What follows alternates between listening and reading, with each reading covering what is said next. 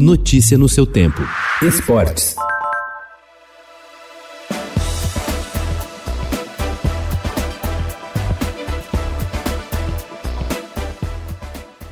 Quando aceitou treinar o Santos, Cuca sabia que encontraria um grupo reduzido, atrasos salariais, proibição da FIFA para contratar. Mesmo assim, vislumbrou a possibilidade de o time conquistar a Libertadores. O maior receio de Cuca era a chance de Everson e Sacha conseguirem a rescisão de contrato na justiça. Outro medo que enfrentou foi o da morte. Ele contraiu o coronavírus em novembro e ficou nove dias internado. Por tudo isso, apesar de comemorar a chegada do Santos à decisão da Libertadores, Cuca admite nesta entrevista ao Estadão que fica pensando se é certo os times estarem jogando durante a pandemia.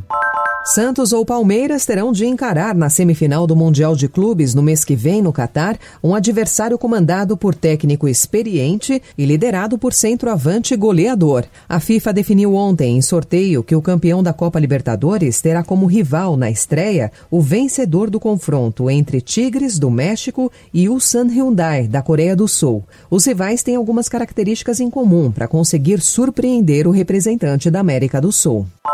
Sem margem para cometer mais erros depois de perder a gordura na liderança do Campeonato Brasileiro ao amargar uma sequência de três partidas sem vitória, São Paulo faz hoje seu jogo mais importante dos últimos meses. O tricolor recebe o Internacional no Morumbi, no duelo que vale a primeira colocação da competição pela 31ª rodada.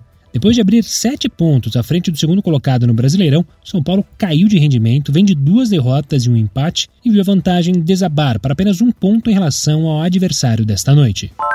O Aberto da Austrália é o primeiro Grand Slam da temporada e muitos tenistas esperam ansiosamente pela competição em meio à pandemia do novo coronavírus. No entanto, o surto da Covid-19 está longe de acabar e afetou o torneio, marcado para começar no dia 8 de fevereiro em Melbourne. Ao todo, 72 jogadores, entre homens e mulheres, estão confinados em hotéis após passageiros testarem positivo para a Covid-19 em três dos 17 voos que transportavam os tenistas e seus treinadores para o país sede do torneio. Eles ficarão isolados em quartos por pelo menos 14 dias, sem ter nem mesmo a possibilidade de treinar. Notícia no seu tempo.